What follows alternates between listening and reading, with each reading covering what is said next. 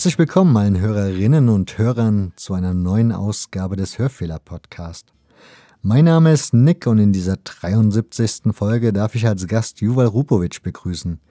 Juval ist geboren 1985, hat ein Studium der Geschichte und Politikwissenschaft an der Hebräischen Universität in Jerusalem abgelegt, hat eine Masterarbeit geschrieben über die deutsche Sozialdemokratie und den Zionismus vor dem Ersten Weltkrieg hat promoviert über Eduard Bernstein, Karl Kautsky und die Frage der jüdischen Nationalität, ist Lehrbeauftragter der Martin-Luther-Universität in Halle-Wittenberg und der Augustana-Hochschule in Neuendettelsau, ist Träger des Jakob-Talmon-Preises der Israelischen Nationalen Akademie der Wissenschaften für Masterstudenten. Mittlerweile hat er auch zwei Bücher veröffentlicht, einmal zu Eduard Bernstein und eines zum Thema Marxismus, Revisionismus und Zionismus. Die beiden Bücher könnt ihr bekommen beim Hendrich und Hendrich Verlag, einem Verlag für jüdische Kultur und Zeitgeschichte. Die Links findet ihr wie immer in den Sendungsnotizen. Und ich möchte mich in dieser Ausgabe mit Juval über ein kommendes Buchprojekt unterhalten. Juval arbeitet nämlich aktuell an der Historie des jüdischen Vereins SK Bar Koch bei Leipzig, einem Verein, der sehr, sehr lange, über viele, viele Jahrzehnte eigentlich in Vergessenheit geraten ist. Mittlerweile gibt es die erste Spurensuche. Juval hat sich dessen angenommen hat dann noch mehr drüber geforscht und über die Ergebnisse unterhalten wir uns in den kommenden anderthalb Stunden. Das heißt, die Historie des Vereins, die Spuren des Judentums in Leipzig und so ein bisschen generell über das, ja, was die jüdische Gemeinde zur damaligen Zeit ausgemacht hat. Ich möchte mich am Ende noch ganz, ganz herzlich bei Juval bedanken für das Vertrauen, das er mir entgegengebracht hat. Ich glaube, das ist nicht selbstverständlich und habe festgestellt bei der Suche nach Intromaterial, es gibt zu dieser Thematik so gut wie nichts, was diese Sendung nochmal umso mehr bemerkenswerter macht. Ich wünsche euch ganz, ganz viel Spaß und wenn euch die Sendung gefällt, tut mir den Gefallen, erzählt es im Freundes-, Familien- und Bekanntenkreis, liked und teilt es auf Social Media. Und das ist diesmal nicht nur irgendwie dahergesagt, sondern ich wünsche mir das sehr, denn diese Folge hat ganz, ganz viel Aufmerksamkeit verdient, denn es ist eine ganz besondere. Ganz herzlichen Dank dafür und nun viel Spaß.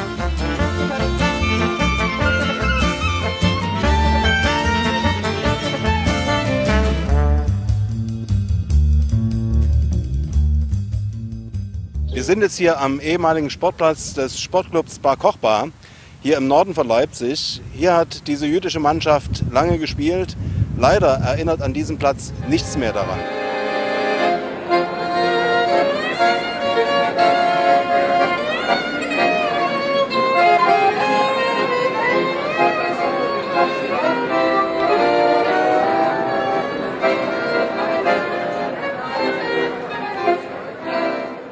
Du hattest mal irgendwie in der letzten Folge erwähnt, wann jüdische Bürger sämtliche Rechte bekommen haben in Deutschland. Das war 1874 oder sowas, ne? Ja, 71, ja. 71. Mit der Gründung des neuen äh, Deutschen Reiches, kann man sagen, ja. Das haben die Juden im gesamten deutschen Gebiet die Gleichberechtigung, Gleichstellung bekommen. Das waren zu der Zeit aber auch eher schon assimilierte Juden, ne? Oder die ja. sich um Assimilation bemüht ja, haben. Ja, es gab Juden in verschiedenen deutschen Ländern beziehungsweise Königreichen, Herzogtümer, äh, Herzogtümern und so weiter. Die waren schon gleichberechtigt und äh, es gab viele assimilierte Juden in den Großstädten, auch in Kleinstädten, in Dörfern, die sich vornehmlich als Deutschen sahen. Und das, das war der Mainstream des deutschen Judentums. Im CV, Zentralverein Deutscher Bürger jüdischen Glaubens, das heißt, die sahen das Judentum als eine Religion, äh, nicht als eine Nation. Wie im Laufe des 19. Jahrhunderts mehrere Juden die Sache sahen und äh, damit entstand auch der Zionismus unter anderem unter verschiedenen äh, jüdischen nationalen bzw. sozialistischen Bewegungen. Wie gesagt, die Mehrheit der deutschen Juden sahen das Judentum als eine Religion, nicht als eine Nation. Die Nation für sie war vor allem die deutsche Nation. Sie sein, sie seien sich als Teil deutsche Nation. Das bedeutet gar nicht, dass sie waren deutsche Nationalisten. Es gab auch eine kleine Minderheit unter den Juden, die, war, die sahen sich als deutsche Nationalisten, ungefähr 10 Prozent äh, der Juden, aber die überwiegende Mehrheit sah sich einfach als deutsche Staatsbürger eher liberal, waren eher auf der liberalen Seite der, der deutschen Politik. Da wir ja über das Thema Fußball reden, wäre die Frage, als der Fußball entstanden ist, also Ende des 18. Jahrhunderts, Anfang des 19. Jahrhunderts, die Vereine entstanden sind, waren, war das dann auch noch immer so der Stand? Anfang des 20. Jahrhunderts, ja. Genau, war das dann immer noch so der Stand? Ja, das war, ja, kann man sagen, der Stand. Es gab schon zu dieser Zeit immer größere Gruppe innerhalb des deutschen, des deutschen Judentums. Die war keine deutsche Staatsbürger, das heißt, das waren die sogenannten äh, Ostjuden, die Juden aus Osteuropa, die kamen in mehreren Wellen seit 1880, seit einer Pogromwelle Anfang der 80er Jahre des 19. Jahrhunderts in Westrussland. Heutzutage, das ist vor allem die Ukraine, Weißrussland, Baltikum und so weiter. Eine Pogromwelle verursachte eine Auswanderungswelle von Juden, die kamen, die wollten äh, vor allem nach Amerika, die Mehrheit machte es weiter nach Amerika über Hamburg, aber Teil davon blieb in Deutschland. Das war, das war am Anfang nicht klar, ob sie weitermachen wollen oder nicht. Das deutsche Judentum hat diese, diese Gruppe unterstützt. Im Allgemeinen, ich sage, alles im Allgemeinen, das war, wir müssen das verallgemeinern, um das zu erklären. Aber man betrachtet vornehmlich diese Gruppe als fremdartige Brüder, so Religionsbrüder. Aber trotz, trotzdem Nationsbruder, kann man sagen. Ich habe da so ein bisschen zugelesen und dieses, was du eben erwähnt hast, das Baltikum und Polen, das ist ja eigentlich so das Zentrum des Judentums in Europa gewesen zu der Zeit, ne? Ja, ja, kann man sagen, Pol äh, Polen, Litauen, äh, das war das Zentrum und auch ja, Westrussland, ja, äh, Teil von Polen gehörte, äh, natürlich Russland bis 1914. Ja, also diese Region war das Zentrum, die Mehrheit des europäischen, des Weltjudentums waren die auch in ihrer jeweiligen, also in Polen und in, im Baltikum, waren die dann auch assimiliert oder waren die dann schon, also hatten die eine andere Einstellung? Nein, waren, es gab Teil davon, die waren äh, sozialistisch assimiliert, kann man sagen, nicht richtig assimiliert. Assimilation gab es dort gar nichts. Mhm. Aber Teile davon sahen sich als Sozialisten, vor allem zum Beispiel Marxisten und so weiter, und nahmen teil an sozialistischen Bewegungen, mal an ich wollte nicht sagen, natürlich nicht nationalsozialistische, sondern Länd, Land, ländersozialistischen Bewegungen in Polen, in Russland, in der Ukraine und so weiter. Teil davon waren Bundisten, das der Bund jüdischer Arbeiter in Polen und Litauen. Das war eine, kann man sagen, eine nationale Bewegung äh, sozialistischer Juden, aber ohne ein Ziel äh, eines jüdischen Staates, sondern mit dem Ziel äh, jüdischer sozialistischer Emanzipation, kann man sagen, durch den Sozialismus. Es gab auch andere Gruppen, Autonomisten, die haben jüdische Autonomie in Sachen Kultur und so weiter gefördert. Autonomisten, die wollten eine Autonomie, nicht unbedingt aber in Eretz Israel bzw. Palästina. Ja, und es gab verschiedene äh, Gruppen in diesen Regionen, äh, vor allem in Osteuropa. Der Zionismus war einer davon, einer der größten, neben dem Bund. Der Bund war der größte in dieser Zeit, äh, Ende des 19. Jahrhunderts und äh, in Russland und ja, wie gesagt, der, das Zentrum war dort, äh, die Deutsch, das deutsche Judentum war kleiner, aber nicht so klein als, als äh, eine halbe Million Juden und wie gesagt, die Mehrheit davon, die überwiegende Mehrheit war assimiliert. Wenn wir über die Anfangszeit des Fußballsports sprechen, reden wir dann auch schon über jüdische Vereine oder waren, waren jüdische Mitbürger eher in normalen Vereinen engagiert, also in bürgerlichen ja. Vereinen? Ja, es gab für den 10.000 bis 15.000 äh, Juden, die waren in allgemeinen Turnvereinen und Sportvereinen um Jahrhundertwende. Es gab auch Turnvereine, vor allem in Österreich, auch in Deutschland äh, danach. Äh, die waren zum Beispiel im Deutschen Turnerbund. Das war eine Sammlbewegung für avisierte Vereine ohne Juden. Die deutsche Turnbewegung hatte von Anfang an auch antisemitische Strömungen in ihr. Das konnte man auch bei manchen Schriften des Turnvaters Friedrich Ludwig Jahn, auch bei anderen, aber der Antisemitismus fehlte das nicht. Das, es gab trotzdem immer wieder Juden, die in verschiedenen Turnvereinen teilnahmen. Für viele Juden war das ein Weg ins deutsche Bürgertum zu gehen. einzutreten.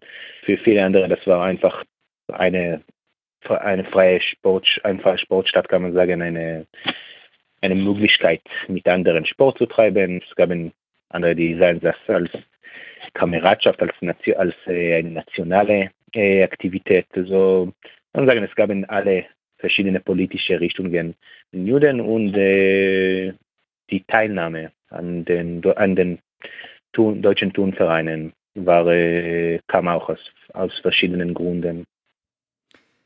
Ich habe gelesen bei den Fußballvereinen, dass das vor allen Dingen ein beliebter Sport war, weil er so als Rückzug, als Rückzugmöglichkeit diente für assimilierte Juden, in denen ihre Konfession, ihre jüdische halt keine Rolle spielte. Stimmt diese These oder ist das eher? Ja, es gab viele, die wollten sich natürlich voll assimilieren und äh, Teilnahme an solchen Fußballvereinen war natürlich äh, auch ein Weg, das zu machen, sich zu assimilieren, an allgemeinen Sportvereinen teilzunehmen.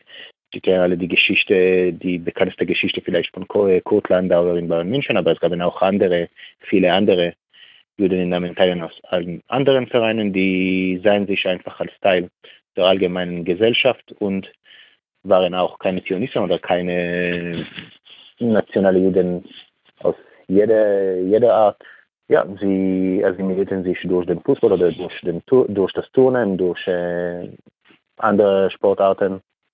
Ja, es gab viele Möglichkeiten, das zu machen. Was ich mich die ganze Zeit frage, die jüdischen Mitbürger haben ja sowohl im Ersten Weltkrieg gedient, also gekämpft, die waren ja auch so in der Gesellschaft irgendwie Teil der Gesellschaft. Was war denn der Antisemitismus, den die zu dieser Zeit das schon gespürt haben oder den sie da gespürt haben? Das ja. Ja, also Antisemitismus, äh, damit müssen wir äh, zwischen, klassische, zwischen klassischem Judenhass, äh, die war eher religiös, und äh, Rassenantisemitismus, der sich, sagen, akademisch, pseudowissenschaftlich äh, in den 70er und 80er Jahren des 19. Jahrhunderts konstituierte, äh, durch den Antisemitismusstreit in Berlin, äh, durch äh, von Treitschke, äh, Cemelein und anderen, Wilhelm Marr natürlich. Und ja, das war erste Welle Antisemitismus und Antisemitismus wurde damals begegnet. Ich kann sagen, wurde schwächer vor dem, bis zum Ersten Weltkrieg. Aber mit dem Ersten Weltkrieg stieg der Antisemitismus wieder auf in Deutschland und äh, das war vor allem während des Ersten Weltkriegs der Geschichte der Judenzahlung, als man verbreitete eine Verschwörungstheorie, dass die Juden Deutschland äh, profitieren vom Krieg, nicht nur in Deutschland, sondern die Juden als eine Weltverschwörungstheorie profitieren vom Krieg und nehmen nicht teil, kein Teil an der, an der nationalen Bewegungen im Krieg. Das war, was war natürlich falsch. Ja, und nach dem Krieg äh, die Dolchstoßlegende, natürlich, die auch sehr stark antisemitisch war. Der Antisemitismus verstärkte sich während der Weimarer Zeit, was die Weimarer Zeit gilt manchmal als eine euphorische Zeit äh, von Demokratisierung und auch von Weltoffenheit für Juden, aber das war natürlich nicht der Fall für äh, Juden in Deutschland. Das war auch eine Zeit eines aufsteigenden und verstärkenden Antisemitismus. Der, ähm, ja, dessen Ende ist natürlich sehr bekannt.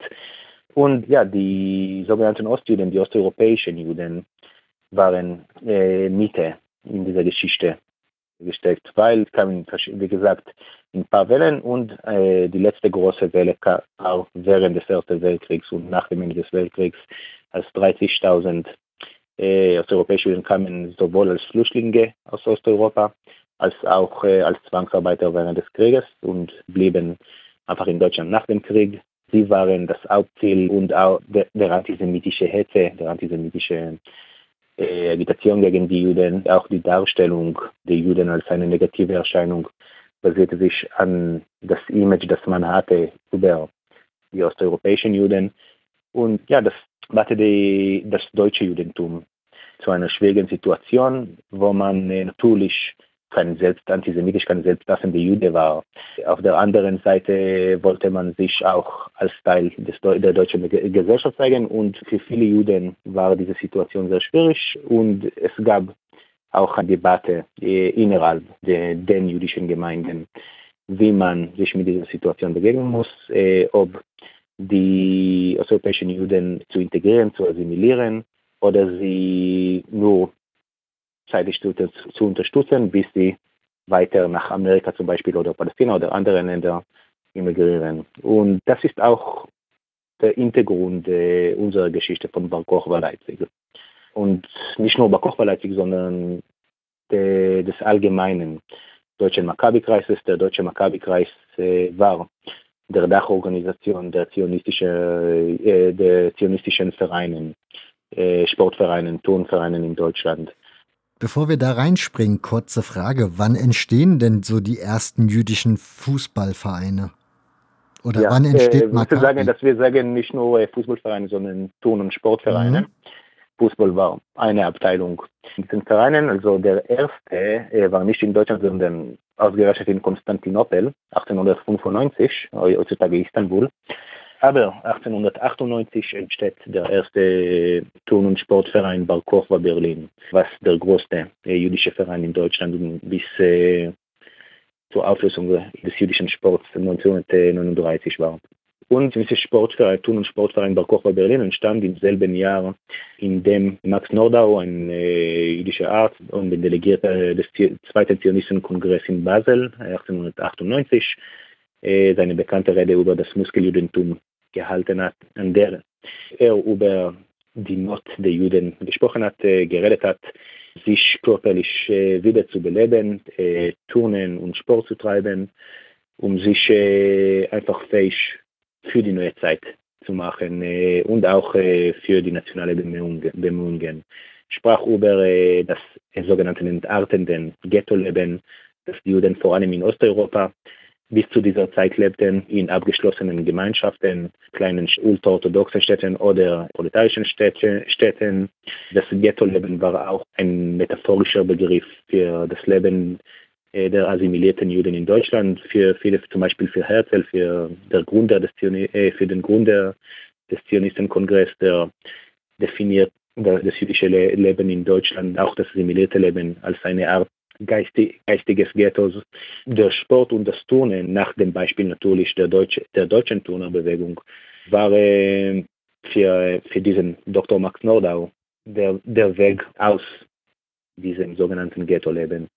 Und wie gesagt, in diesem Jahr entsteht der erste Verein in Berlin und in den nächsten Jahren entstehen noch weitere, noch weitere äh, jüdischen Sportvereine in Deutschland, in, auch in Österreich, in Polen, in Tschechien und so weiter. Aber vor allem im äh, deutschsprachigen Raum. Aber sind das alles Maccabi-Vereine? Maccabi war äh, der Name des jüdischen Turnerbunds seit 1919. Ja, also alle zionistischen Vereine waren im, Maccabi, im deutschen Maccabi-Kreis verbunden und der Name dieser Vereine war nicht immer Maccabi. Die meisten hieß Bar Kochwa. Bar Kochwa war ein jüdischer nationale Held aus, äh, dem zwei, aus dem zweiten Jahrhundert. Und äh, das war einfach ein Vorbild für, für äh, jüdisches Leben, die kein Ghetto-Leben ist, sondern eher körperlich, merklich. Äh, Max Nordau hat auch heutzutage ziemlich problematischen Begriff Waffenfreie, aber es war einfach als ein neues Vorbild für die Jugend, für die jüdischen Massen zu geben. Natürlich, äh, der Waffe spielte hier keine, Ro keine Rolle, das war keine militärische Einheit, sondern Sportvereine. Andere hatten einfach den Namen Akoach, Akoach ist die Macht, oder Hagibor, Hagibor ist der Held. Und Maccabi, Maccabi war äh, auch ein jüdischer Held des Zweiten Weltkrieg vor, vor Christi und deswegen nahm auch, auch den Namen Maccabi an. Aber ja, einfach ein, als nationale Vorbilder für die jüdischen Sportler und Turner. Aber Maccabi war in den Jahren nicht so erfolgreich. Also sie hatten nicht so viel Zulauf, nicht so viele Mitglieder, ne? Sie hatten in Deutschland mehr als 20.000 Mitglieder am Ende. Ja, am Ende, aber in der Anfangszeit oder bis halt.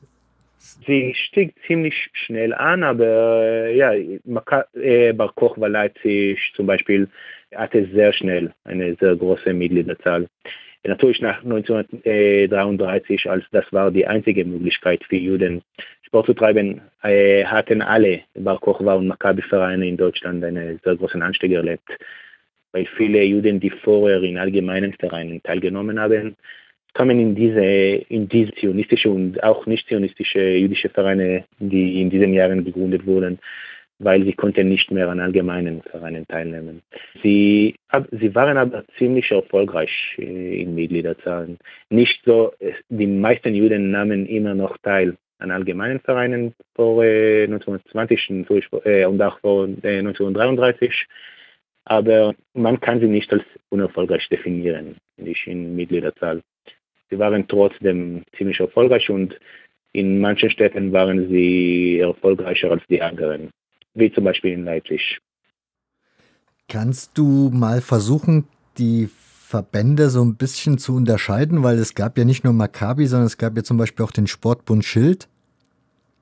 Ja, so Schild war Teil, des, der Bund hieß RJF. RJF war Reichsbund jüdischer Frontsoldaten. Sie standen nah äh, am CV, der Zentralverein deutscher, deutscher Staatsbürger jüdischer, jüdisches, äh, jüdischen Glaubens. Und Schildvereine waren Teil dieses Bundes. Die meisten Schildvereine wurden erst nach 1933 gegründet, aber es gab auch welche, die vorher gegründet wurden, wie zum Beispiel der Tennisclub Rot-Weiß Leipzig. Äh, der wurde 1925 gegründet. Äh, das war ein Tennisclub in der Stadt Leipzig. Der Tennisplatz und äh, das Tennishaus war in, in der Stadt Markleberg, das ist äh, südlich von Leipzig, aber der Verein sitzt war in Leipzig. 1934 wurde auch äh, der Sportverein Schädel Leipzig gegründet. Äh, dort gab es gab, Fuß, es gab Fußballabteilung, Athletikabteilung, äh, Tischtennisabteilung und so weiter. Und das, diese, dieser Verein wurde vor allem für ehemalige Mitglieder allgemeiner Vereine gegründet. Aber er war trotzdem viel kleiner als äh, Bar Kochba Leipzig. Kochba Leipzig hatte bis äh, 1600 Mitglieder 1935 äh, und Schild Leipzig bis 500. Wie würdest du aber die Ausrichtung von Schild erklären? Also war das, waren diese Mitglieder eher so, ja, also zur Selbstverteidigung sich ertüchtigen oder was war deren? Ja, ja Schild, äh, Schildvereine seien sich immer noch als deutsche Patrioten.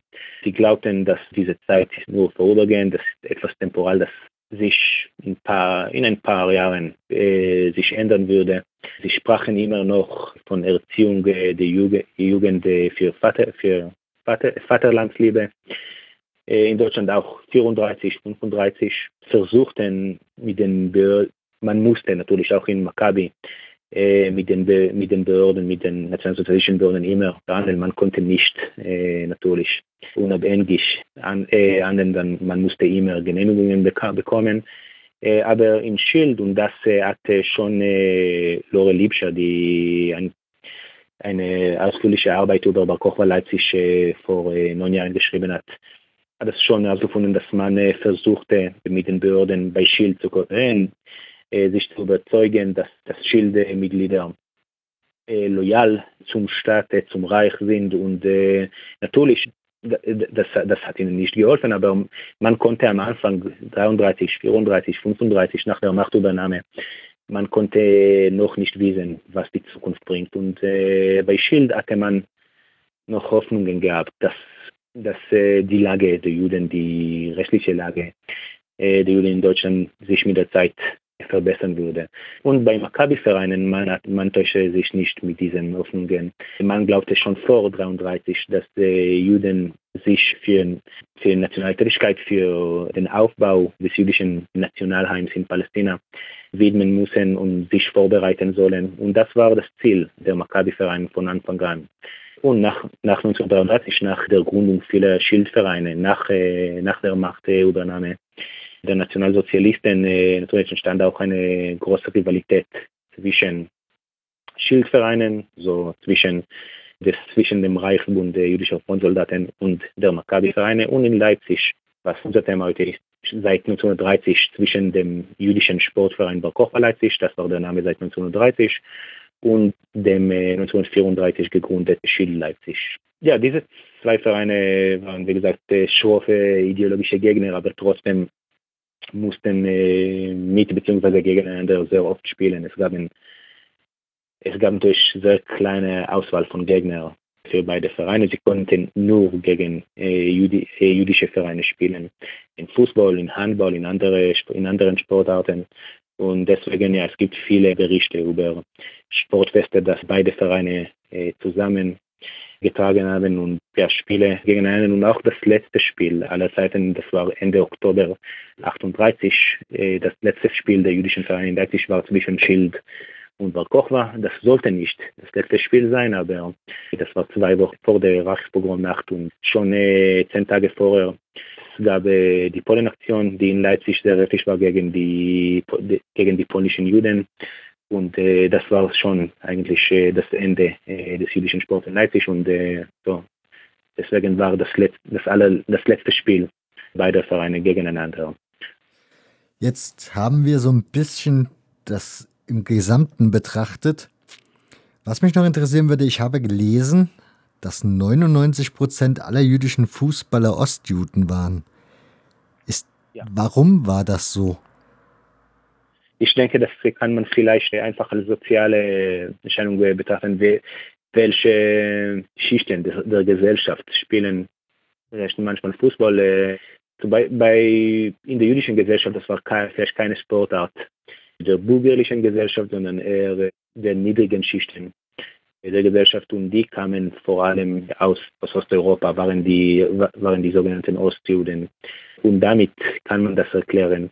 Das bedeutete nicht natürlich, dass es gab keine einheimische deutsche Juden, die Fußball spielten, aber die Mehrheit kam äh, aus Osteuropa und war ja auch äh, ein sich zu, zu integrieren, nicht zu assimilieren, aber in die Gesellschaft zu integrieren, auch in die jüdische Gesellschaft. Denn man musste sich auch in die jüdische Gemeinde integrieren. Und bei vielen Vereinen war die Fußballabteilung schon von Anfang an aktiv äh, und viele wollten Fußball spielen und ja, sie haben diese Möglichkeit bei Maccabi-Vereinen bekommen, einfach Fuß, äh, Sport und äh, Fußball zu treiben. Jetzt habe ich mal eine Frage, die ist jetzt vielleicht ein bisschen naiv oder ein bisschen, ja, vielleicht kann man sie sich theoretisch sogar selbst beantworten, aber wenn Ost, diese Ostjuden worin haben die sich unterschieden von den assimilierten Juden? Also ich nehme mal an, die Sprache war natürlich einmal ein Problem oder daran hat man es gemerkt, aber haben die auch andere Lebensverhältnisse gehabt? Haben die anders in anderen Vierteln gewohnt? Haben die zusammen ghettoisiert gelebt oder woran gab es diese Unterschiede? Ja, Sprache, ich glaube, dass vielleicht am Anfang äh, war, war es schwierig, weil man eher Polnisch, Jüdisch, Russisch und so weiter. Jiddisch war äh, die allgemeine Sprache, kann man sagen, in Osteuropa für die Juden. Die hatten natürlich auch die, Nation die Länder die nationalen Sprache gesprochen.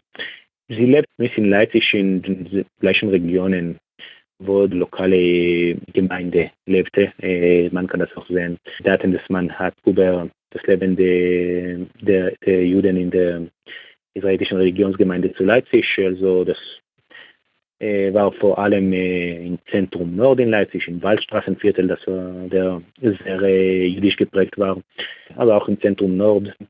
Ja, viele kamen zumindest am Ende des 19. Jahrhunderts als Händler aus, aus Osteuropa zu, in die Messestadt Leipzig. So kann nicht sagen, dass sie waren, äh, sie waren äh, unbedingt wirtschaftlich unterschieden. Oh, sie waren aber nicht assimiliert in der deutschen Gesellschaft. Ein Teil davon äh, schaffte das, er hat auch die deutsche Staatsbürgerschaft bekommen, aber äh, die Mehrheit nicht. Auch wenn sie die deutsche Staats Staatsbürgerschaft bekommen haben, äh, fühlen sich nicht assimiliert in der Gesellschaft, weil das war auch eine sehr kurze Zeit nach der Einwanderung. Und sie waren auch viele traditioneller als äh, das deutsche Judentum. Äh, Im deutschen Judentum es gab natürlich auch Orthodoxen, aber die Mehrheit deutsche, des deutschen Judentums war nicht so traditionell und kann man sagen nicht so jüdisch geprägt äh, wie das Ostjudentum. Das spielte auch eine sehr große Rolle, dass die osteuropäischen Juden äh, seien sich eher als Juden, auch wegen ihrer Erlebnisse in Osteuropa, wegen der Pogrome und so weiter, während, äh, wie gesagt, die, das deutsche Judentum sich vor alle, vornehmlich als deutsch gesehen hat und verstanden hat. Das spielte auch eine sehr große Rolle in der Geschichte der Maccabi-Vereine, vor, vor allem in Leipzig, wo zwei Drittel der jüdischen Bevölkerung osteuropäisch war. Das war also zwei Drittel der, der jüdischen Gemeinde in Leipzig waren Ostjuden und äh, sie kamen vor allem, wenn sie Sport treiben wollten, sie kamen zu Bar Kochba Leipzig. Und deswegen war Bar Kochba Leipzig auch viel größer äh, als Schild Leipzig zum Beispiel. Und sie waren, sie tendierte er Zionisten oder Nationaljuden zu sein, äh, als das einheimische deutsche Judentum in Leipzig und in anderen Städten. Wie gesagt, sie waren jüdischer geprägt. Sie erlebten Pogrome und Anfeindungen viel mehr als das deutsche Judentum am Ende des 19. Jahrhunderts, Anfang des 20. Jahrhunderts. Und deswegen tendierten sie mehr zu nationalen Lösungen, wie zum Beispiel der Zionismus. Und hier lag das größte Unterschied zwischen den Gruppen in unserem Sinne, in, wenn wir auch über die Entstehung und die Geschichte der Maccabi-Vereine äh, reden und in diesem Fall Bar Kochba Leipzig. Da kommen wir jetzt so gleich zu. Ich würde gerne noch, da wir jetzt so über das Gesamte gesprochen haben, vielleicht jetzt mal dann auf das Regionale kommen, also direkt auf Leipzig als solches. Ja. Wie fängt man da am besten an? Also wenn wir jetzt wieder von 1871 ausgehen würden, wie groß war da die jüdische Gemeinde, also Gemeinde in Leipzig? Ja, 1871 gab es ein paar, paar Tausende. Die Gemeinde war ziemlich klein während des 19. Jahrhunderts. Mhm. Richtung Ende des 19. Jahrhunderts wurde die Gemeinde immer größer und vor allem mit äh, der Einwanderung osteuropäischen Juden. Und bis 1920 war sie schon um 10.000 Leute groß. Und ja, wie gesagt, zwei Drittel davon waren osteuropäische Juden. Also die Gemeinde war ziemlich klein. Es gab eine jüdische Gemeinde in Leipzig auch vorher, die große liberale Synagoge in Leipzig, das, der Tempel, der im, äh, in der Reichspogromnacht äh, zerstört wurde, wurde 1855 äh, erbaut. Also das war die Gemeinde bestand schon damals, war aber relativ klein im Vergleich mit der jüdischen Gemeinde zu Leipzig äh, in den 20er und 30er Jahren. Die, wie gesagt, war äh, sehr osteuropäisch geprägt. Warum war das so? Warum war die so osteuropäisch geprägt? War Leipzig aus irgendeinem Grund ein besonderes Ziel, daherzukommen? Also hatte Leipzig als äh, Handelsstadt einen besonderen Magnet oder woran liegt das? Ja, also die viele osteuropäische Juden mussten als Händler an, äh, arbeiten. So, sie hatten keine, sie hatten keine andere, viele andere Möglichkeiten zu arbeiten. Und äh, ja, viele kamen nach Leipzig für die verschiedenen Messen und einfach als ein Zentrum, äh, als, als Handelszentrum von äh, Pelz, Rauchwaren und so weiter. Und äh, viele blieben einfach in Leipzig. Sie bekamen die äh, Genehmigung in Leipzig als Händler zu bleiben. Und ja, dann viele andere kamen als einfach als Flüchtlinge aus, äh, wegen der Pogromwellen in Westrussland, in Polen und so weiter und fanden einfach eine Zuflucht in Leipzig und natürlich, wenn man dort Arbeit suchte, äh, konnte man das vor allem in der jüdischen Gemeinde finden, wenn man als Jude als osteuropäischer Jude nach Leipzig kam. Und damit stieg einfach die, die Zahl der Juden die in diesem Beruf, in diesem Bereich an. Und äh, ja, Leipzig vor allem als ein als Handelszentrum war sehr wichtig für äh, osteuropäische Migranten. Es gab auch andere osteuropäische, äh, jüdische osteuropäische Migranten, die kamen zum Beispiel in den Ruhrpott und waren dort vor allem Proletarier oder Handwerker. In Leipzig waren sie vor allem Handwerker oder, äh, Hand, oder Händler oder äh, Mitarbeiterhandel. Aber ja, Handwerker, Handwerker äh, polnischer Juden, äh, äh Handwerkerverein äh, polnischer Juden war, äh, gab es auch in Leipzig in den 20er Jahren. Du hast eben gesagt, Waldstraßenviertel und Leipziger Norden. War das, war das die Region, wo die, wo die jüdischen Bürger am meisten gelebt haben in Leipzig? Ja. Warum war das so? Ja, die jüdischen Bürger lebten äh, vor allem im Waldstraßenviertel Dort war die Mehrheit der Bevölkerung in den 20er Jahren jüdisch. Das war aber eher die, bürgerliche, die jüdische bürgerliche Gesellschaft. Mhm. Äh, andere lebten äh, im Zentrum Nord oder im Zentrum, das war nicht so weit vom Zentrum, äh, auch von der zentralen Synagoge der polnischen Juden, das, wo heutzutage die Leipziger, die Leipziger aktive Synagoge ist, ein bisschen nördlich von, vom Stadtzentrum. Das war damals die Synagoge der, der polnischen Juden aus Brody. Und ja, man lebte vor allem in der Nähe der Gemeinde, der Synagoge oder das ist etwas ganz normal in verschiedenen Diasporen der Welt, nicht nur der Juden, dass man lebt in bestimmten Regionen einfach äh, um äh, miteinander zu leben, in der Nähe der Gemeinde zu leben, der Freunde, der Freunde des Freundenkreises und so weiter. Ja, also man wusste, wo die meisten Juden leben und suchte natürlich seine Wohnung auch in dieser Region und so entstand die jüdische Gemeinde vor allem in dieser Region, aber nicht nur. Man kann auch durch Stolpersteine in verschiedenen Stadtvierteln von Leipzig, auch andere Wohnungen, jüdische Bürger oder jüdische Anwohner finden. aber wie gesagt, die zentralen, die zentralen Stand, Stadtviertel der Juden in Leipzig vor dem Zweiten Weltkrieg waren im Zentrum Nord und im, im jüdischen, im, im Waldstraßenviertel. Wir reden ja heute über Bar Kochbar. Ist das dann auch ein Verein, der im Norden Leipzigs beheimatet war? Ja, nein, das ist nicht genau Leipzig, sondern äh, Zentrum Nord. So. Aber ja, der, äh, der Sportplatz von Bar Kochbar Leipzig war im Norden, äh, im Norden von Leipzig. Das war in Eutrich. Aber das ist einfach, weil dort konnte man Boden erwerben. Also das ist sagen, nicht so weit vom St. Georg Krankenhaus in Leipzig. Leipzig eine neue Messe. Damals die Messe war nicht da, sondern äh, im Osten. Aber ja, so dort war der Sportplatz äh, des Sportclubs äh, Bar Kochba Leipzig, der wurde 1922 gegründet.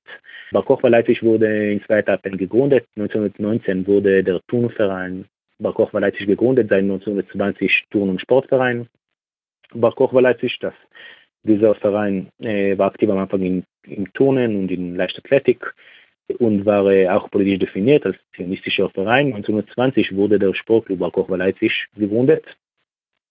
Beide Vereine hatten äh, den Davidstern im Vereinswappen, aber der Sportclub Kochwa Leipzig wurde nicht politisch definiert, war auch nicht religiös definiert. Also das war klar, dass der Verein jüdisch ist und zionistisch ist, aber das stand nicht in Vereinssatzung. Weil der Sportclub Kochwa Leipzig äh, wurde für die Fußballabteilung die neu gegründete Fußballabteilung des Vereins gegründet, um äh, im, allgemeinen, im allgemeinen Spielbetrieb teilzunehmen. Im allgemeinen Spielbetrieb des äh, VMBV, äh, des Verband Mitteldeutscher Ballspielvereine, in diesem Fall im Gau Nordwestsachsen, das war äh, der Gau von Leipzig. Äh, man wollte dort Fußball spielen in einer äh, allgemeinen Liga mit den großen Vereinen aus der Region, äh, der VfB, mit dem VfB Leipzig, mit äh, Fortuna Leipzig, mit Sportfreunde Leipzig, äh, Wacker Leipzig und alle Vereine, die damals große Fußballvereine bekannt waren.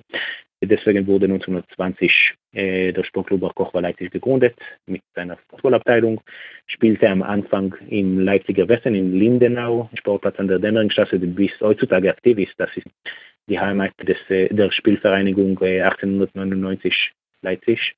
So dort spielt Barkova Leipzig in den ersten zwei Saisonen. Am Ende der ersten Saison wurde der Sportclub Barkova Leipzig mit der Meisterschaft äh, der dritten Klasse des Gaus Nordwestsachsen gekrönt und ja, damit stieg in die zweite Klasse des Gaus aufgestiegen und ja, dort spielte der Verein bis 1933. Äh, in dieser, in dieser äh, Klasse, eigentlich nicht in diesem Platz. Ich muss da ein paar Fragen loswerden. Erstens, gibt es eine Art Entstehungsgeschichte, die du kennst? Also weißt du, wie der Verein entstand, also wie die Idee kam, einen Fußballverein oder eine Fußballabteilung zu gründen? Ich wollte eigentlich einfach Fußball spielen nach der Gründung des Turnvereins. Es gab auch viele Interessante, die wollten äh, Fußballabteilung aufbauen, aber das war klar, man wusste, dass äh, um richtig Fußball zu spielen im allgemeinen Spielbetrieb, im VMBV, konnte das nicht im Turnsportverein Barkocher machen, weil dieser Verein äh, politisch und religiös definiert war. Weil das war auch das Ziel des Vereins seit, seit, seit seiner Gründung. So, und damit entstand einfach ein neuer Verein, der war mit dem Turnsportverein verbunden. Es gab zwei verschiedene Vereinspräsidien, zwei verschiedene Vereinssatzungen. Äh, sie waren getrennt äh, im Vereinsregister der Stadt Leipzig registriert. Damit äh, die entstand, dieser Verein entstand ein Jahr später, im August 1920. Jetzt wäre meine Frage, wenn du sagst, das ist ein zionistischer Verein gewesen, waren das dann eher diese assimilierten deutschen Juden, die den Verein gegründet haben, oder waren das dann auch schon Ostjuden, die den Verein mitgegründet haben? Beide. Es gab von Anfang an beide. Das, steht, äh, das kann man lesen in den ersten Berichten über den Turnverein äh, Barkoch Leipzig, später Turn- und Sportverein Barkoch Leipzig. Es gab Berichte über diesen Verein in der sogenannten Turn- und Sport, äh, jüdischen Turn- und Sportzeitung. Äh, das war die Zeitung des später des äh, deutschen Maccabi-Kreises. Und ja, dort stand ziemlich klar, dass in diesem Verein es gaben viele Ostjuden von Anfang an, weil sie waren einfach sehr großer Teil der jüdischen Gemeinde in Leipzig und sie fanden ihr Sportheimat einfach in diesem Verein in Bar Kochba Leipzig, weil dieser Verein äh, und viele andere Maccabi-Vereine sah keinen Unterschied zwischen, äh, deutsche, zwischen Juden, die deutsche Staatsbürger waren und die osteuropäischen Juden, weil das Maccabi-Vereine seien äh, die Juden auch als eine Nation und seien der, Sport und das Turnen als Teile der nationalen Arbeit. Und deswegen, ja, viele Ostjuden fanden ihr Heim in diesem Verein in diesen verschiedenen Vereinen, nicht nur in Balkoch bei Leipzig. Was war jetzt die politische Ausrichtung von, von Koch bei Leipzig?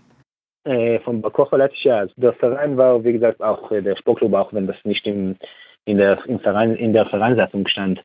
Der Verein war zionistisch definiert, aber die Frage ist natürlich, was ist zionistisch? Heutzutage, das scheint ziemlich klar zu sein, dass äh, Zionismus geht um die Unterstützung äh, des Staates Israel oder, äh, oder oder den Widerstand zum, äh, zum Staat Israel und so weiter. Der Zionismus aber ist natürlich keine einheitliche, keine homogene Ideologie, auch damals nicht natürlich. Es gab verschiedene Strömungen innerhalb des Zionismus, äh, die zwei Strömungen, die miteinander auseinandergesetzt hat und um die Herrschaft in, innerhalb des, der zionistischen Bewegung kämpften, waren der Sozialismus, der sozialistische Zionismus, der äh, am Ende gewann und den Staat Israel gründete 1948 und bis 1977 an die Macht im Staat Israel war.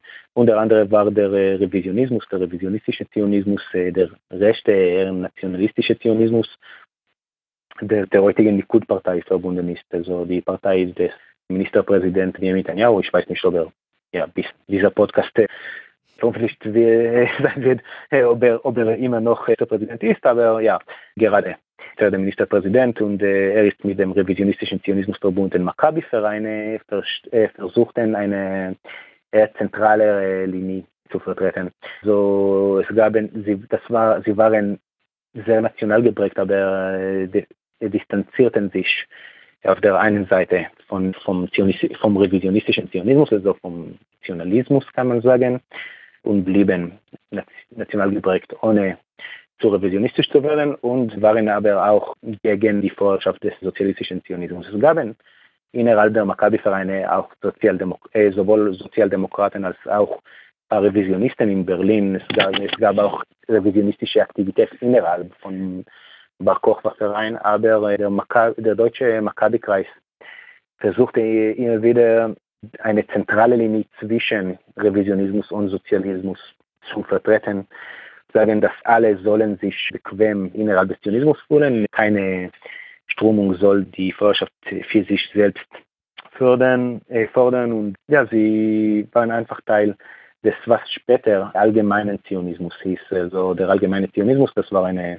große Partei, große zionistische Partei in Europa, später im Staat Israel nach äh, der Stadtgründung heutzutage existiert nicht mehr. Sie gab eine Zusammenschmelzung zwischen, die, zwischen der liberalen Partei, die liberale Partei äh, war auch Nachfolger der allgemeinen Zionisten und der Likud-Partei, aber heutzutage diese, diese Strömung der die Liberalen und die allgemeinen Zionisten nicht mehr vertreten. Also diese Partei existiert nicht mehr, aber Sie war damals mit Maccabi verbunden, also eine eher zentrale Linie, obwohl sie wollten alle Mitglieder der jüdischen Gemeinden zu diesen Vereinen einladen und alle fanden ja ihren Ort in Maccabi-Vereine, wo ja die zionistische Aktivität, die zionistische Erziehung stattgefunden hat, vor allem für die Jugend und auch die Vorbereitung der Jugend und der Massen für Aliyah. Aliyah ist äh, Einwanderung, äh, Auswanderung. Wanderung nach Palästina bzw. Eretz Israel zu ja, Pionieraktivitäten kann man sagen, in Europa und in Eretz Israel.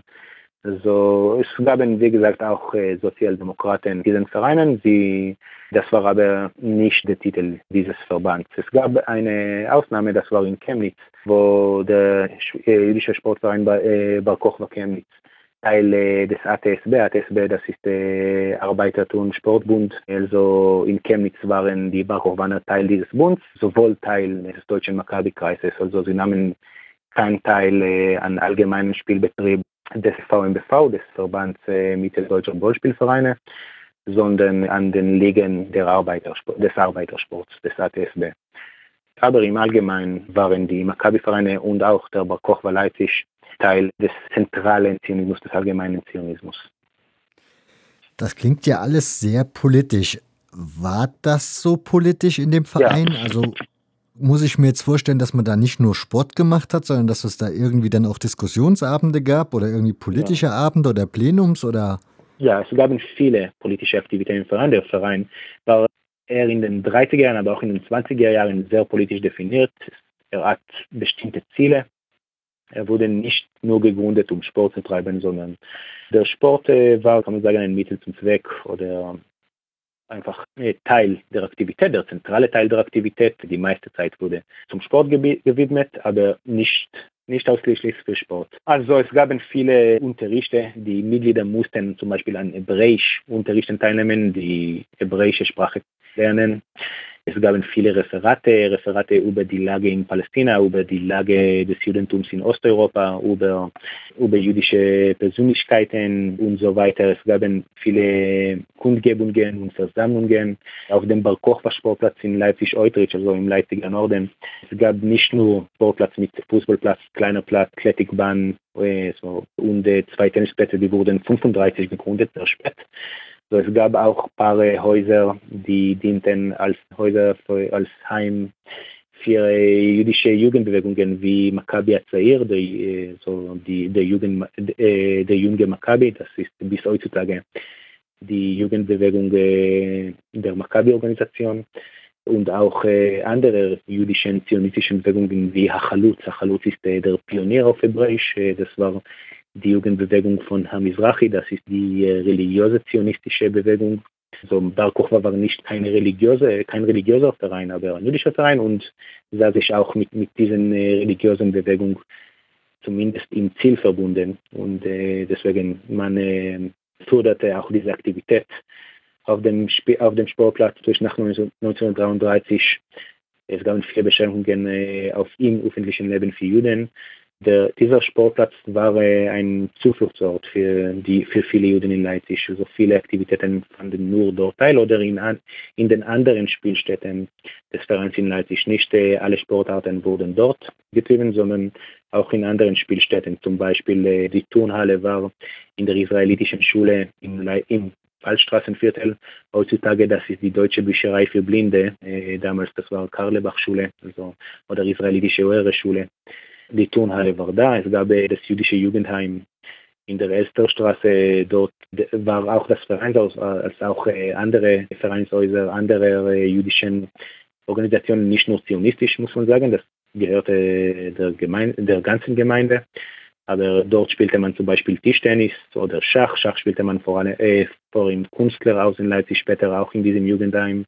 Tischtennis spielte man dort äh, vor äh, im Europahaus, das ist eine, ein Hochhaus äh, am Leipziger Augustusplatz. Also es gab verschiedene Sportstätte, aber natürlich, natürlich der große Sportplatz Tiger Norden in Leipzig-Eutrich war der zentrale davon bis November 1938.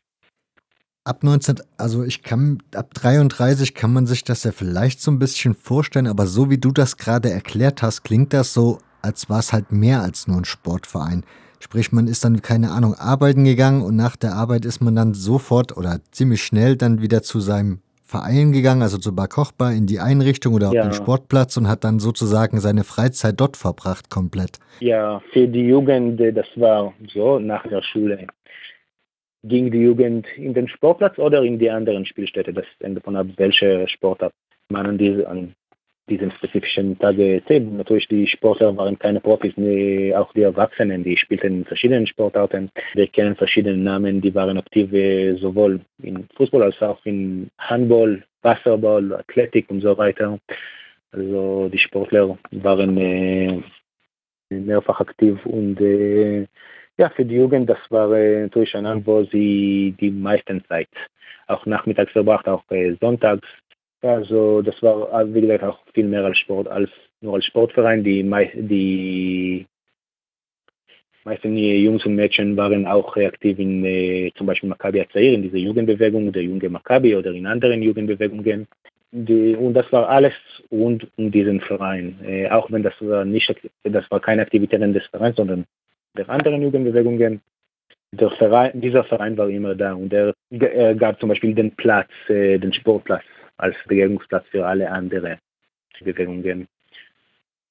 So, er war sehr, sehr zentral im Gemeindeleben der Juden in Leipzig in dieser Zeit. Und ja, man kann das Gemeindeleben äh, der Juden in Leipzig vor äh, 1938 ohne Bar Kochba Leipzig vorstellen, äh, darstellen oder erklären. So, es gab es gab kein anderes Gemeindeleben ohne diesen, ohne diesen Verein. Das heißt, es gab auch nicht die theoretische Möglichkeit, dass man für Bar Kochba gespielt hat als Fußballer, aber auch gleichzeitig zum Beispiel beim VfB Leipzig oder einem anderen Leipziger bürgerlichen Verein? Also nicht nacheinander, sondern gleichzeitig, ne? Also sonntags spiele ich bei Bar Kochba und am Montag spiele ich wieder beim VfB Leipzig oder so. Nein, das war äh, nicht wir reden vor 1933 mhm. natürlich, nach 1933 das war gar nicht möglich. Aber nein, weil äh, das war einfach ein, beide Vereine waren im Vereinsregister angegliedert. Also ich kenne die, die, die Regel nicht, aber ich, ich kann mir nicht vorstellen, dass man konnte gleichzeitig an zwei Vereinen spielen, weil Bar Kocher war ein Verein genau wie VfB Leipzig. VfB Leipzig war natürlich viel größer. Das war äh, mehrmal, mehrmal deutscher Meister, äh, mitteldeutscher Meister und Gaumeister. Aber ja, beide Vereine waren einfach Vereine äh, des VNBV. Es gaben auch, es gaben aber Spieler, die wechselten, zum Beispiel vom VfB zu Bar Kochba. Wir kennen einen, der war, der Name, sein Name war Deutsch. Deutsch als Nachname, meine mhm. ich. Der spielte für VfB, war ein, ein Fußballer dort und wechselte zu Bar Kochba. Er war ein jüdischer Fußballer. Er war der Auswahlmannschaft von Mitteldeutschland. Er spielte auch Länderspiele damals als äh, Mitteldeutsche Auswahlmannschaft. Es gab auch Spieler, die kamen aus anderen Vereinen, äh, aus VfB Halle, auch aus Koach Wien. Koach Wien war äh, der wichtigste jüdische, jüdische Verein in Europa, auch zweimal österreichischer Meister Mitte des 20er Jahres. So bei Koch war Leipzig äh, sammelt die Spieler aus allen Vereinen, aber nicht gleichzeitig. Das kann ich mir einfach nicht vorstellen, weil die spielten auch fast gleichzeitig am, am Samstag und Sonntag. Okay. Aber nicht in, aber ja, äh, du hast äh, VfB Leipzig als Beispiel, Beispiel gegeben. Mhm. Also ich äh, kenne keinen Beweis, dass sie gegeneinander äh, mal spielten, weil, wie gesagt, VfB war, ein, war eine Spitzenmannschaft, damals spielte immer in der ersten Klasse des Gauss Nordwestsachsen und Barkochwa Leipzig spielte in der ersten Saison in der dritten Klasse und seitdem in der zweiten Klasse.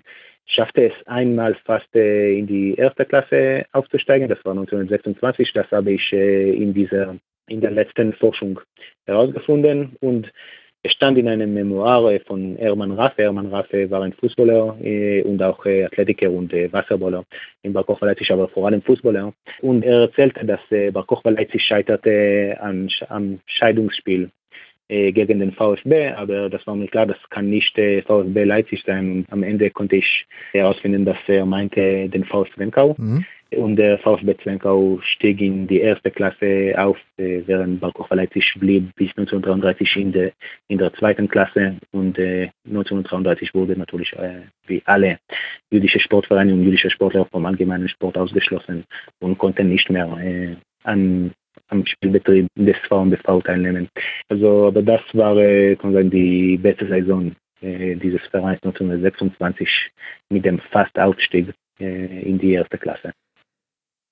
Wenn man so sich mit der Geschichte befasst, gibt es ja bei vielen bürgerlichen Vereinen gab es jüdische Gönner oder Vereinsgründer, die dann halt finanziell auch mitgeholfen haben, dass Mannschaften so Spitzenmannschaften wurden. Wie war das bei Bar Kochba? Gab es da auch Gönner oder war der Verein ja. ohne Geld unterwegs? Ja, es gab eigentlich äh, relativ viele Gönner. Es muss sagen, natürlich die alle Sportler war natürlich Amateure, also man musste nicht zu viel Geld um Gehalte für, für die Sportler ausgeben. Also es gab Bühne, die haben den Verein finanziert, die kamen aus der jüdischen Gemeinde, viele Kaufleute, Händler, Handwerker, die haben den Verein unterstützt, einfach als Unterstützer, als Anhänger, als Fans kann man sagen.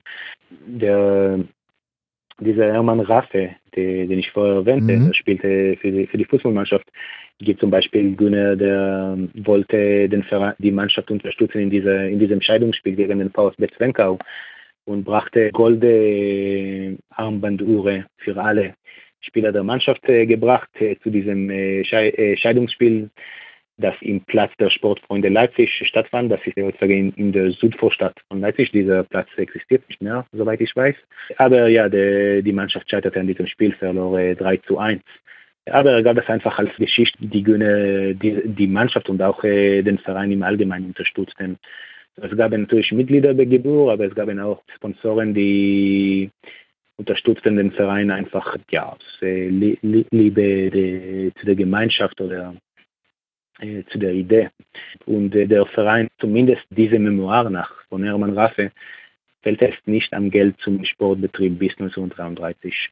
Man konnte es gut leisten. Nach 1933, das war natürlich schwieriger, weil die Lage der, jüdischen Gemeinde war natürlich viel schwieriger. Es gab, man schaffte es immer noch, aber äh, man findet viele Berichte und viele Appelle des Vereins, finanzielle Hilfe von, äh, von den Gemeindemitgliedern 1933 viel mehr als vorher. Und äh, auch Kredite konnte der Verein nicht mehr so einfach von den Banken bekommen wie vorher. Und deswegen hat der Verein 1934 den Platz fast verlo äh, verloren, konnte aber durch äh, eine Rettungsaktion der jüdischen Gemeinde in Leipzig 1934, also ein Jahr nach der Machtübernahme der Nationalsozialisten, konnte die jüdische Gemeinde mit einer Rettungsaktion äh, den Sportplatz äh, in Leipzig-Outreach retten und es blieb der Sportplatz blieb in den Händen des Vereins bis äh, zur Reichspogromnacht.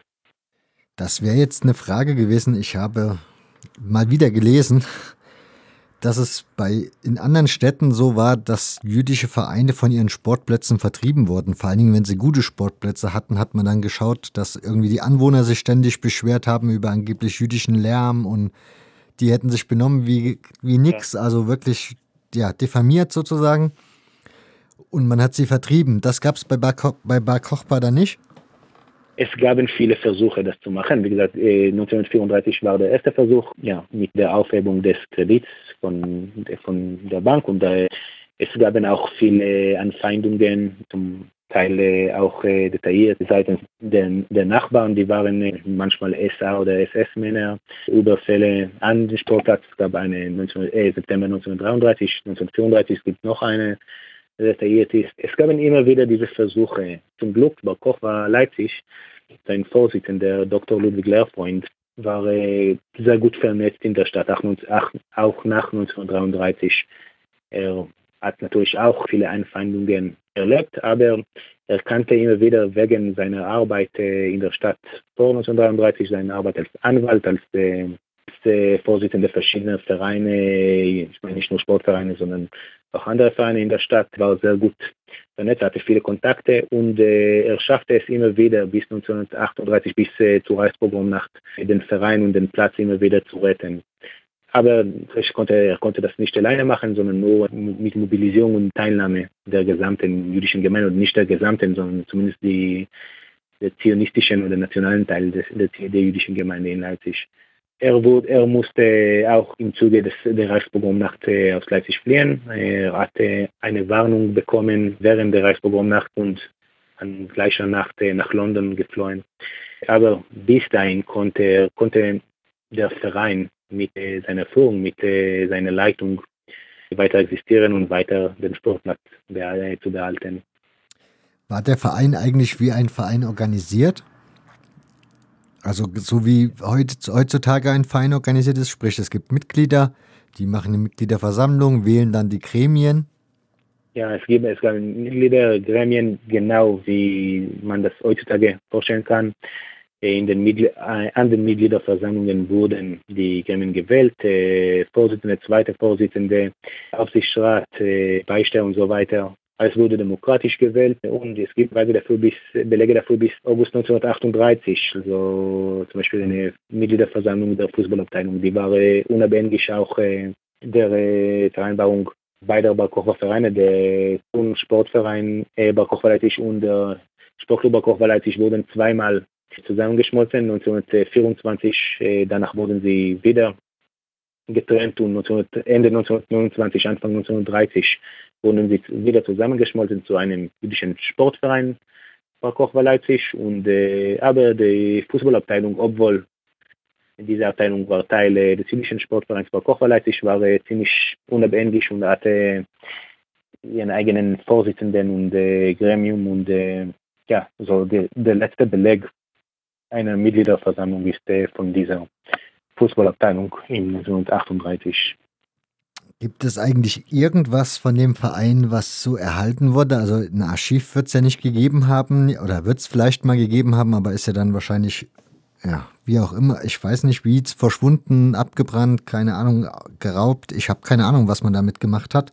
Vernichtet ja, wahrscheinlich. Viele, also alle Ausgaben de, des Gemeindeblatts der israelitischen Religionsgemeinde zu Leipzig sind erhalten. Man kann alle finden und alle Berichte über den Verein wurde dort in Vereinsnachrichten äh, veröffentlicht. Nicht nur von diesem Verein, es gab viele jüdische Vereine, ich meine nicht nur Sportvereine, Organisationen in Leipzig.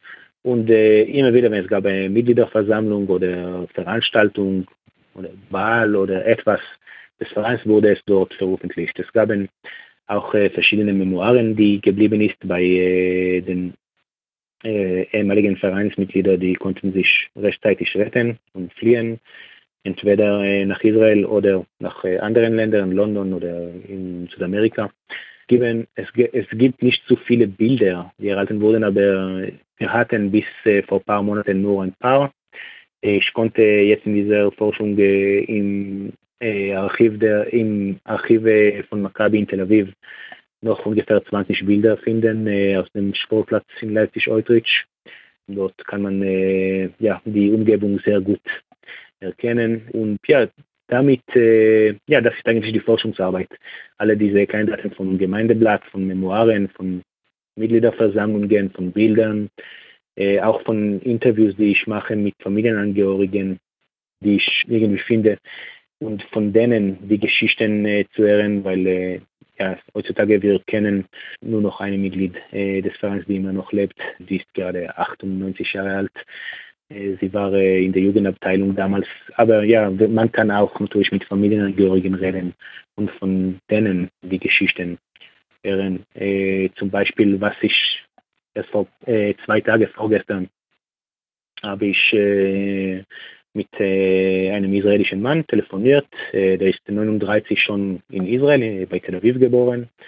Äh, seine Eltern äh, sind 1936 in Leipzig verheiratet. Ich konnte, ich konnte das Heiratsurkunde für, für ihn finden und an ihn schicken was ihn natürlich sehr gefreut hat. Und ja, er hat mir erzählt, dass seine Eltern waren keine Sportler, sie waren aber aktiv, sie waren aber Mitglieder der Jugendbewegung äh, Hachalutz. Hachalutz ist, wie gesagt, die religiös-zionistische Bewegung, die auch im Bar Kochba Sportplatz aktiv war.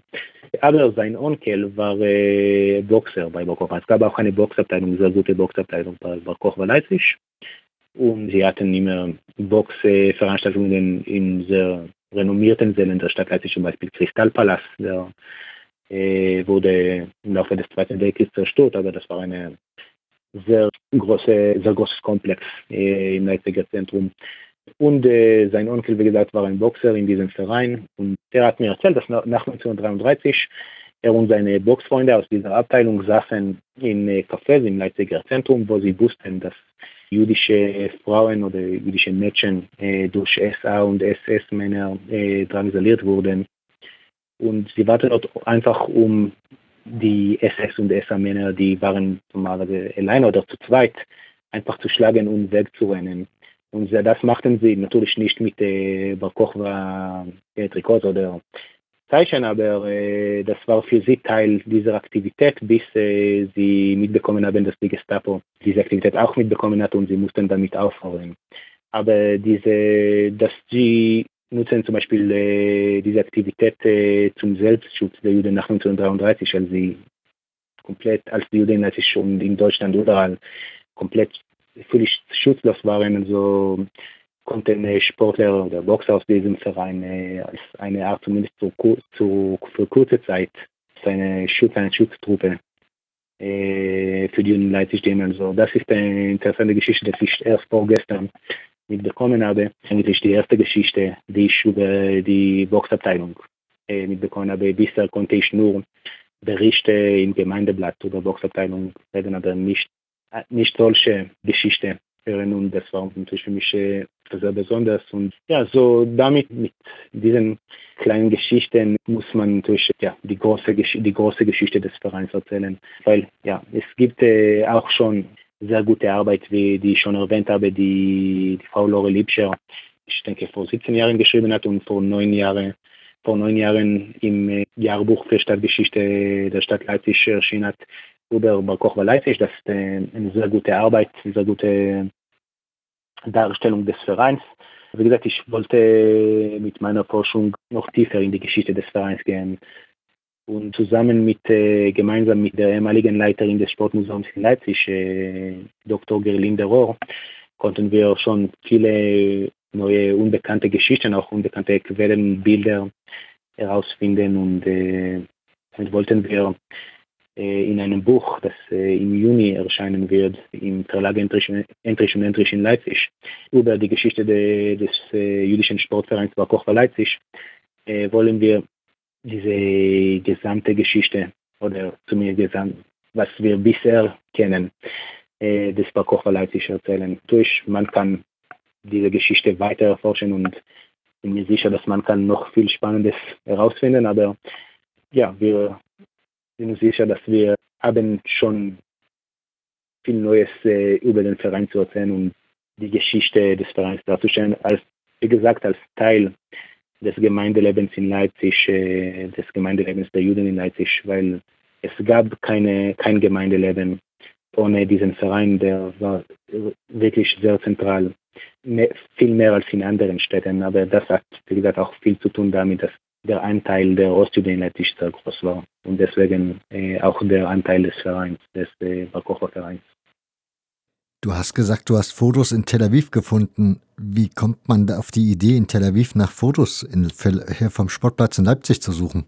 In Tel Aviv sitzt die äh, Weltorganisation von Maccabi das bis 48 in äh, London und danach äh, in Tel Aviv, weil ja, Maccabi ist ein zionistischer Weltverband und ja, nach der Staatsgründung Israel, das war ziemlich klar, dass äh, Maccabi soll nach einer neu gegründeten Stadt umziehen. Er konnte das auch machen.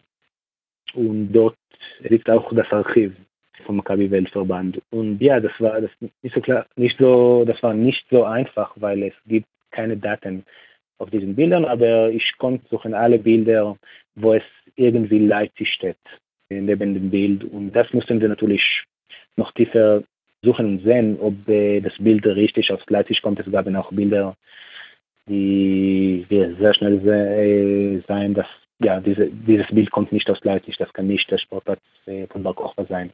Aber es gab einen anderen, dass wir konnten mit, einfach mit der Umgebung dort vergleichen und sehen, ja, das ist, das ist äh, letztes Jahr, jetzt sehen wir die Gaststätte, die neben dem Sportplatz war, ja, man sieht das sehr gut, die Frau Linderow kennt diese Gaststätte auch selbst, weil das war eine sehr beliebte Gaststätte zu, in, zu der DDR-Zeit in Leipzig, Gaststätte zur Mühle oder die Mühle, das, das stand direkt am Platz, am Sportplatz und man sieht äh, diese Gaststätte im Teil der Bilder. So ja, in, diese, in diesem Archiv konnten wir zwischen 20 und 30 Bilder finden. Auch Bilder, die wir fast sicher sind, sind aus der Platzeinweihung im äh, Oktober 1922 sind. Die Platzeinweihung fand statt Ende Oktober 22 mit einem Spiel Bar Kochba Leipzig gegen Hakoach Zürich. Das war ein jüdischer zionistischer Verein aus Zürich. So, wir haben dort ein paar Bilder gefunden, die wir sicher sind, die sind aus dieser Veranstaltung und bisher hatte man gar kein Bild aus dieser Veranstaltung, nur Berichte. Äh, und äh, die Festschrift der Veranstaltung, die hat man auch, aber diese Festschrift wurde natürlich vor der Veranstaltung ausgedruckt. Ja, wir konnten, wir, wir, wir können mit, äh, mit dem Ergebnis der Forschung in diesem Archiv ziemlich zufrieden sein, weil, weil viele Bilder kannte man bisher nicht. Ich bin ja ein Stadion-Nerd. Jetzt hast du den Sportplatz schon ein paar Mal erwähnt. Ist das, kann ich mir da ein Stadion drunter vorstellen oder wie muss ich mir den Sportplatz vorstellen? Ja, also am Anfang zur Platzweihung zum Beispiel, es gab dort nur ein, nur ein Fußballfeld. Mhm. Danach wurden auch und die Rennbahnen auch, aber ja, kei noch keine Welle. Das konnten wir auch erst mit dieser Forschung aussehen, weil man weiß, es gab dort Welle und es gab dort Platz für ein paar Tausende äh, Zuschauer in diesen Wellen, die rund um den Platz waren. Aber was wir, was wir in dieser Forschung herausgefunden haben, dass äh, erst wir haben ein Memoir gefunden, äh, wo es ganz klar steht, dass die Mitglieder der Verein haben selbst die Welle aufgebaut. Gab einen Architekt, ein jüdischer Architekt, der hatte viele jüdische Anstellte in der Stadt Leipzig geplant und, und er plante auch diese Welle, aber sie waren dort nicht für, während der Platzeinweihung, sondern erst später durch die Vereinsmitglieder aufgebaut. Also das kann man mit einem alten Fußballplatz vergleichen, ja, auf jeden Fall. Nicht mit, natürlich nicht mit den modernen Fußball, äh, Fußballstadien, aber mit den alten Fußball- und Athletikstadien auf jeden Fall. Äh, war ziemlich klein natürlich, äh, aber trotzdem, ja, das war ein ganz normaler Fußball- und Athletikplatz. Und äh, ja, in diesem Platz spielte man auch Handball und andere Sportarten, aber ja. Dann habe ich natürlich noch eine Frage. Warum hast du dich, oder ja, warum hast du dich auf die Suche begeben? Warum hast du diese Recherche gemacht? Seit 2015 findet in Leipzig ein Jugendturnier und äh, große, große Veranstaltung zum Gedenken dieses Vereins. Äh, diese Veranstaltung organisiert das Verein, äh, der Verein Tupfelhausen, das ist ein äh, Familien, Portal Familienverein im Stadtteil Leutsch in Leipzig. Dort sieht man diese Erinnerungsarbeit als sehr wichtig.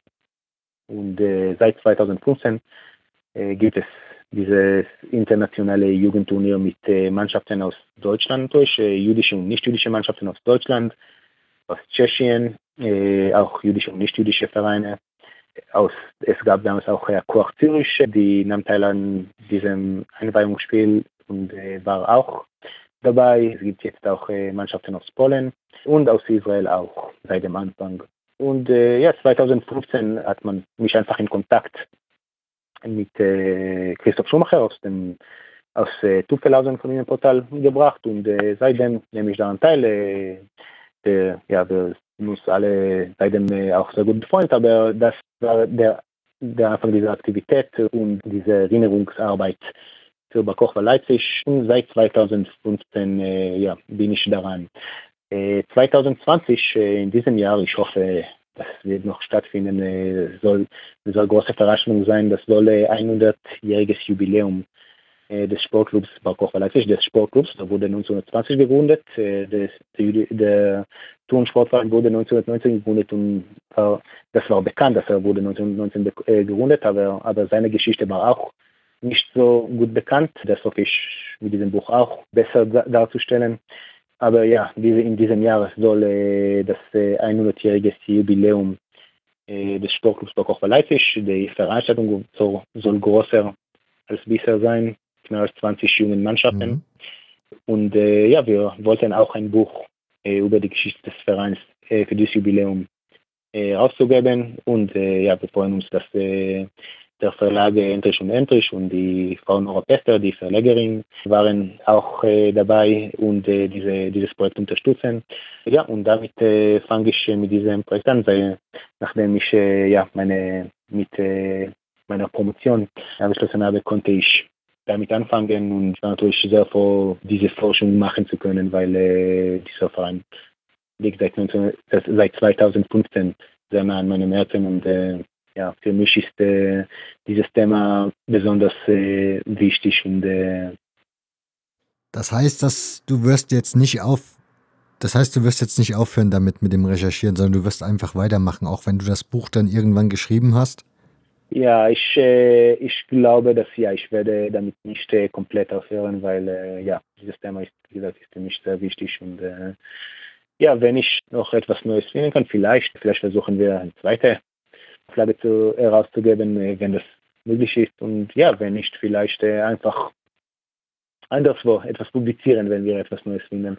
Natürlich, ich bin mir sicher, dass ich kann nicht in dieser kurzen Zeit alles herausfinden. Es gibt ja, es gibt immer noch weiße Flecken in der Forschung. Ich, ja, wir versuchen das immer wieder zu die Zahl der weißen Flecken zu reduzieren und äh, fast alles äh, erzählen zu können, aber ja, ich, ich bin mir sicher, dass äh, ich werde nicht äh, mit, mit diesem Thema fertig sein nach dem Erscheinen des Buches. Wunderbar, Juval. Ich bedanke mich ganz, ganz herzlich dafür, dass du dir die Zeit ja, genommen hast. Ich bedanke mich auch für die Möglichkeit, darüber zu reden. Das hat mich auch sehr gefreut. enoch shalom shalom shalom shalom shalom shalom.